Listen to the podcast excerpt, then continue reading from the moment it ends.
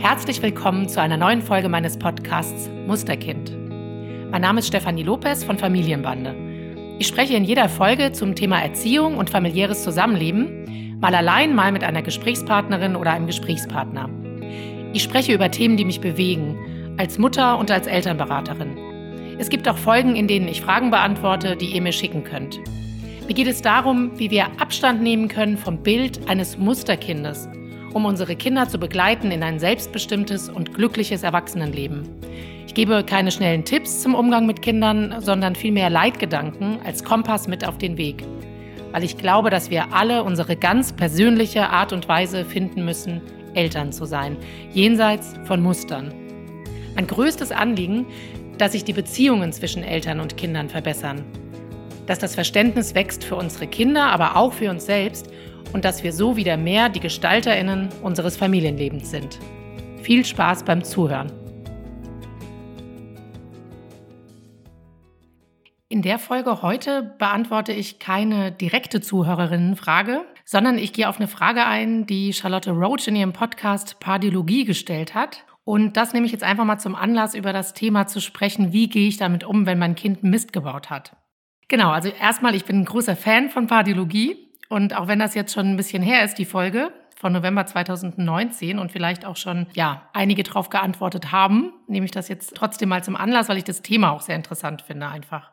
Genau, also Charlotte Roach erzählt im Podcast von Situationen mit den Kindern, als die sehr klein waren und als die blöde Sachen gemacht haben und sie nicht genau wussten, wie sie damit umgehen sollen. Und sie sagt, ich will wissen von Erziehern, die zuhören, was man hätte machen können. Ja, und ich finde das deswegen auch sehr spannend, weil ich glaube, dass sich unsere Erziehungshaltung auch ganz stark zeigt in Momenten, wo die Kinder eben Mist bauen, in Anführungszeichen. Da steckt, glaube ich, noch am meisten von der alten Erziehung in uns. Also von dem, wie man damit umgehen muss, mit Konsequenzen oder Strafen oder sowas. Und ich will das von verschiedenen Seiten mal beleuchten, das Thema, weil ich das sehr interessant finde.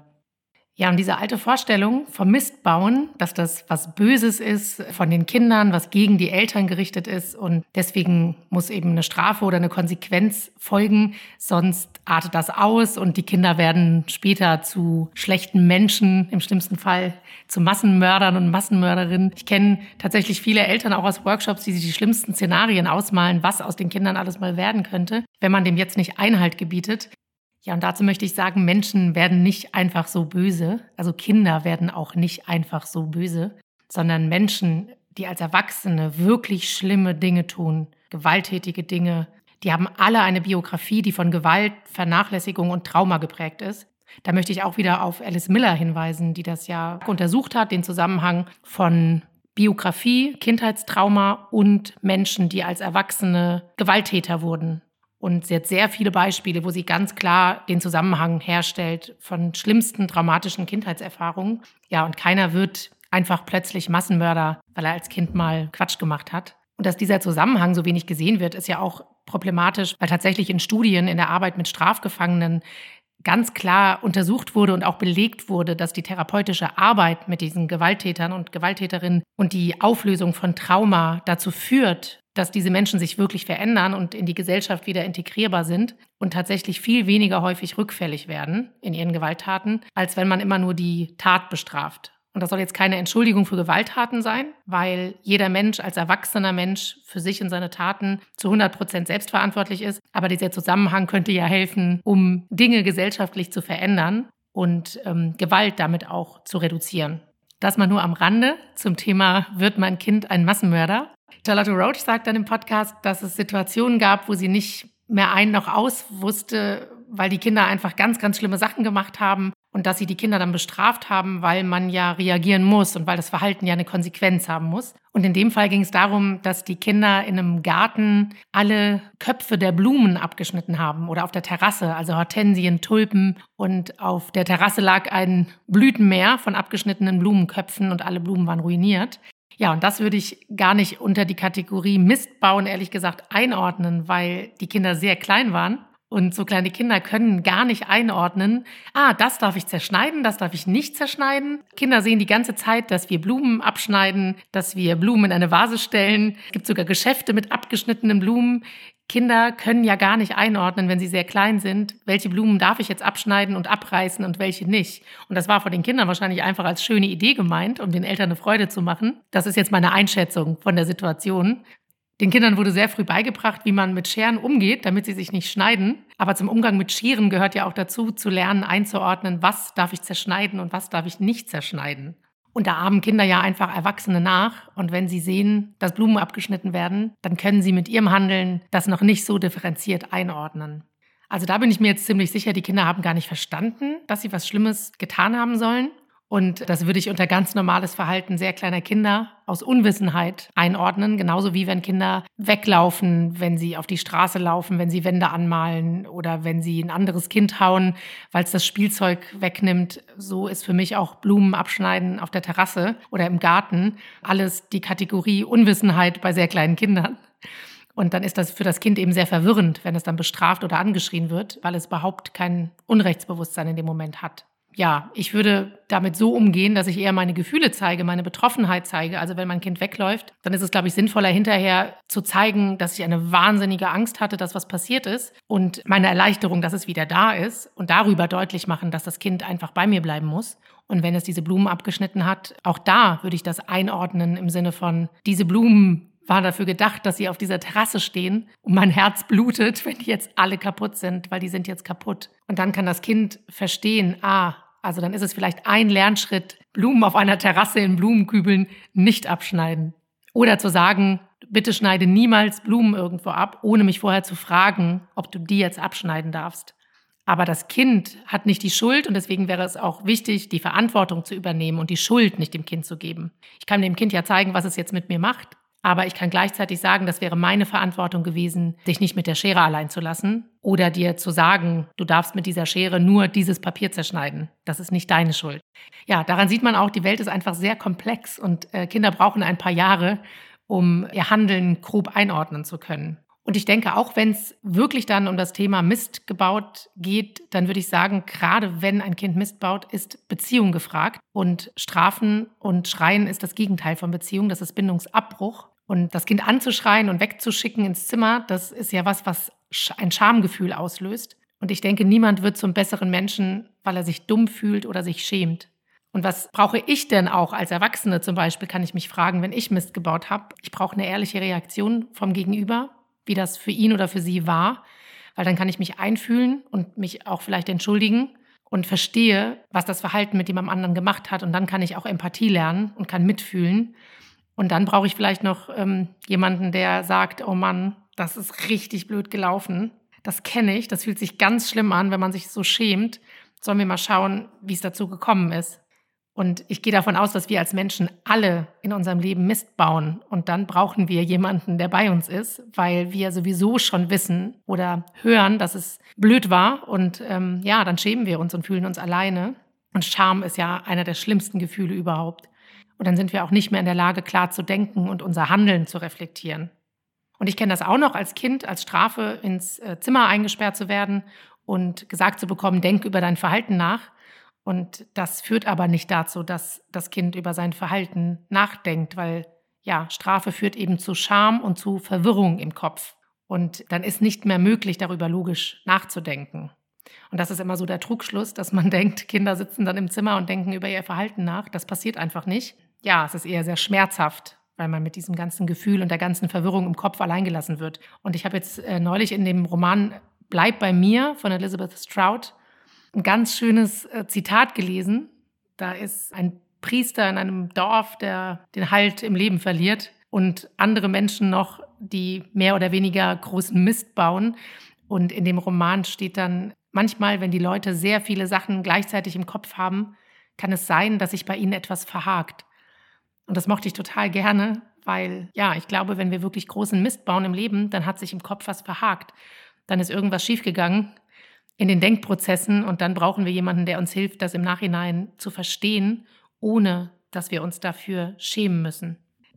Ja, und im Podcast war das, ging das noch weiter, das Ganze, nachdem die Kinder dann weggeschickt wurden mit den Scheren, um den Blumensalat irgendwie zusammenzufügen haben sie angefangen, im Zimmer aus alten Kinderbüchern Bilder auszuschneiden und die dann schön zu sortieren nach Prinzessinnen und Tieren. Und da würde ich auch noch sagen, das war wahrscheinlich nicht eine Wutreaktion aufs Anschreien, weil dann hätten sie die Bücher eher zerrissen. Das klingt für mich eher nach einer großen Kreativarbeit. Und sie haben sich vielleicht gedacht, okay, wenn wir keine Blumen abschneiden dürfen, warum auch immer, dann schneiden wir eben Papier, weil Papier darf man ja schneiden. So würde ich das jetzt erstmal verbuchen, ohne dass ich dabei war, aber das ist so mein Eindruck.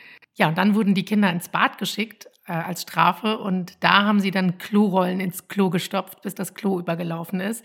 Und da kann ich mir an der Stelle vorstellen, dass das dann eine Wutreaktion war ähm, ein Schmerz darüber, so angeschrien zu werden, wo man noch einfach nur kreativ ist und schöne Ideen hat und man gar nicht versteht, was gerade passiert.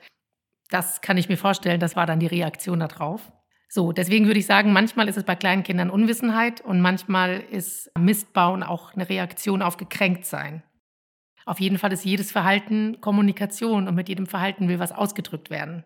Was mir auch noch einfällt dazu, weil es ja eine Situation im Urlaub war, und die Kinder in einem anderen Urlaub auch noch Tapeten angemalt haben mit Edding, dass ich auch feststelle mit meinen Kindern, dass einfach Urlaub und Feiertage unglaublich aufregend sind für Kinder, dass die überdrehen, dass es wahnsinnig anstrengend ist, dass man wirklich manchmal denkt, was ist heute los? Martin sagt, sie waren vom Teufel besessen. Also das kenne ich von ähm, Urlaubsreisen und Feiertagen und auch beim Packen vor einem Urlaub, dass die Kinder einfach völlig überdrehen. Ja, und ich denke, wenn wir aufgeregt sind, tun wir auch manchmal ganz dumme Dinge.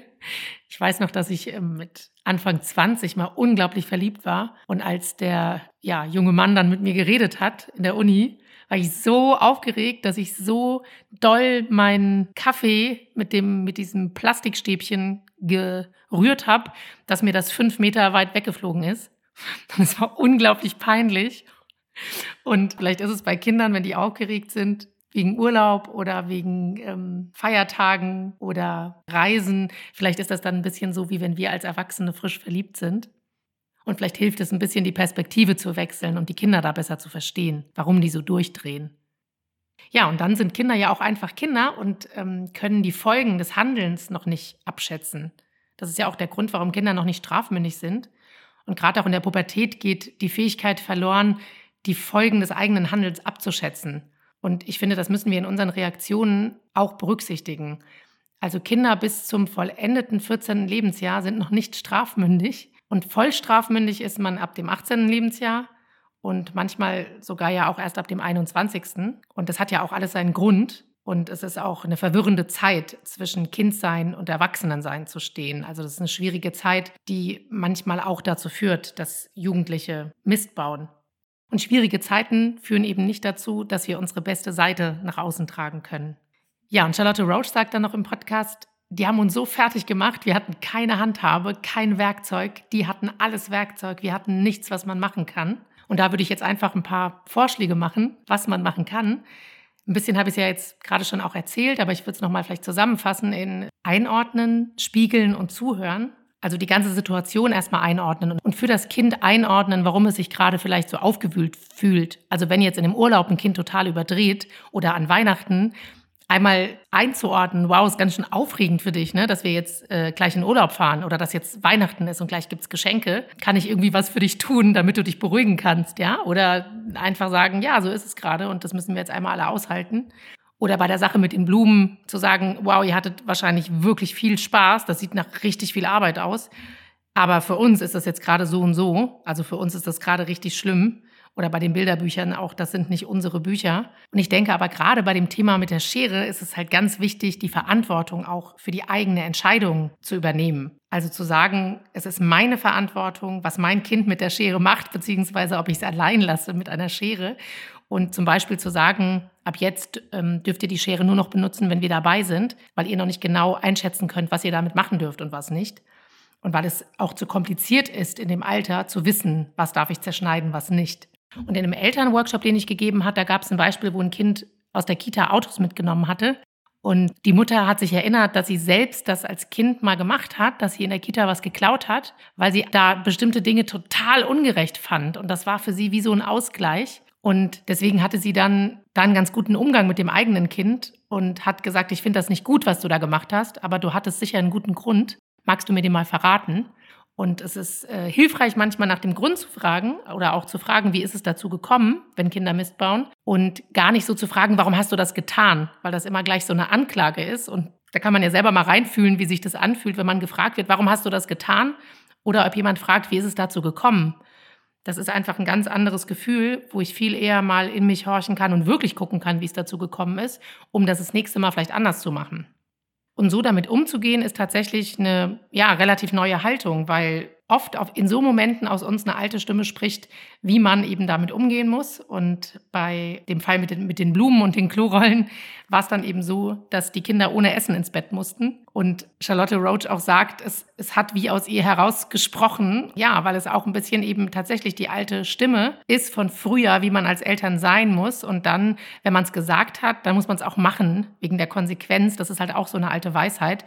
Und das ist ja auch Quatsch, weil wir sind Menschen und wir sollen authentisch in uns fühlen und wir dürfen uns auch umentscheiden und Dinge zurücknehmen und uns erklären oder entschuldigen. Das gehört ja zum Menschsein dazu. Und weswegen soll es dann nicht zum Elternsein dazugehören? Und wir können auch einfach sagen, ich habe jetzt gerade einen Fehler gemacht, als ich gesagt habe, du musst ohne Essen ins Bett. Und dafür übernehme ich die Verantwortung. Mir tut es total leid. Ich war sauer. Ich sehe das jetzt klarer. Ich habe gemerkt, dass ich selbst verantwortlich bin und dass ich euch mit den Scheren allein gelassen habe. Das ist unsere Verantwortung. Und natürlich gehst du nicht ohne Essen ins Bett. Und wenn ich zu jemandem sage, ich bringe dich um, dann bringe ich den ja auch nicht um. Hauptsache, ich bin konsequent. Ja, und auch wenn Kinder älter sind, eben in der Pubertät, was ich gerade gesagt habe, und Mist bauen und, weiß ich nicht, klauen, lügen, dann ist es auch wenig hilfreich, zu schimpfen, zu belehren, zu bestrafen, weil erstens wissen sie es fast immer selbst und zweitens ist es viel hilfreicher, genau an der Stelle die Beziehung zu pflegen. Und Beziehung hat ja mit Perspektivwechsel auch viel zu tun und zu schauen und gemeinsam herauszufinden, wie es dazu gekommen ist. Und ich kann ja durchaus sagen, dass ich das Verhalten nicht akzeptabel finde und auch, wie es mir damit geht. Und dann kann ich Ursachenforschung betreiben. Also ist es Unwissen, ist es Unachtsamkeit, ist es Überschwang? Und manchmal, gerade in der Gruppe mit Jugendlichen, lassen sich einfach alle voneinander mitreißen. Das passiert. Und dann kann man Schritt für Schritt zurückgehen und gucken, wie ist es dazu gekommen, was ist davor passiert. Um dann zu gucken, wie geht's dir damit, wie geht's mir damit und dann gegebenenfalls nach einer Lösung zu suchen, wie kann es wieder gut gemacht werden oder wie kann mein Kind beim nächsten Mal anders handeln und zu gucken, wie will ich persönlich damit umgehen. Und wenn Kinder sehr viel Mist bauen, dann würde ich sagen, ist das ein Zeichen von Not. Dann ist es umso wichtiger, nicht zu belehren und zu bestrafen, sondern in den Dialog zu gehen und in die Beziehung zu gehen und zu schauen, was dahinter steckt. Ja, deswegen würde ich sagen, die Handhabe, die ich habe, ist mich als Mensch zur Verfügung zu stellen und die Beziehung zum Kind zu stärken. Also mich zu zeigen, zuzuhören, die Perspektive zu wechseln, einen wirklichen Dialog zu führen und keinen Vortrag zu halten, klar sein mit meinen eigenen Grenzen und, und das finde ich ganz, ganz wichtig, das Beste vom Kind zu denken. Ich habe von Jasper Juhl jetzt das Zitat gelesen, Vertrauen heißt, überzeugt zu sein, dass das Kind alles daran setzt und sein Bestes gibt, die Person zu werden, die es sein will. Und das finde ich als Grundhaltung wahnsinnig schön, gerade wenn es schwierig wird, davon auszugehen, dass das Kind alles daran setzt, die beste Version seiner selbst zu werden. Und wir können es auf dem Weg begleiten. Ja, und mit dem Zitat würde ich abschließen und uns allen als Eltern sagen, habt Vertrauen in eure Kinder. Schön, dass du dabei warst. Wenn dir die Folge gefallen hat, abonniere meinen Podcast und empfehle mich gerne weiter. Du kannst mir deine Fragen zum Thema Erziehung schicken, die ich im Podcast beantworte. Am besten über Instagram, Familienbande-Berlin oder per E-Mail. Gerne kannst du in ein paar Sätzen schildern, um was es genau geht, damit ich mir ein Bild machen kann. Wenn du vertieft an Themen auch praktisch arbeiten möchtest, dann komm doch gerne in einen meiner Workshops oder zu einer Einzelsitzung. Mehr Infos dazu findest du auf meiner Website unter www.familienbande-berlin.de. Ich freue mich auf dich.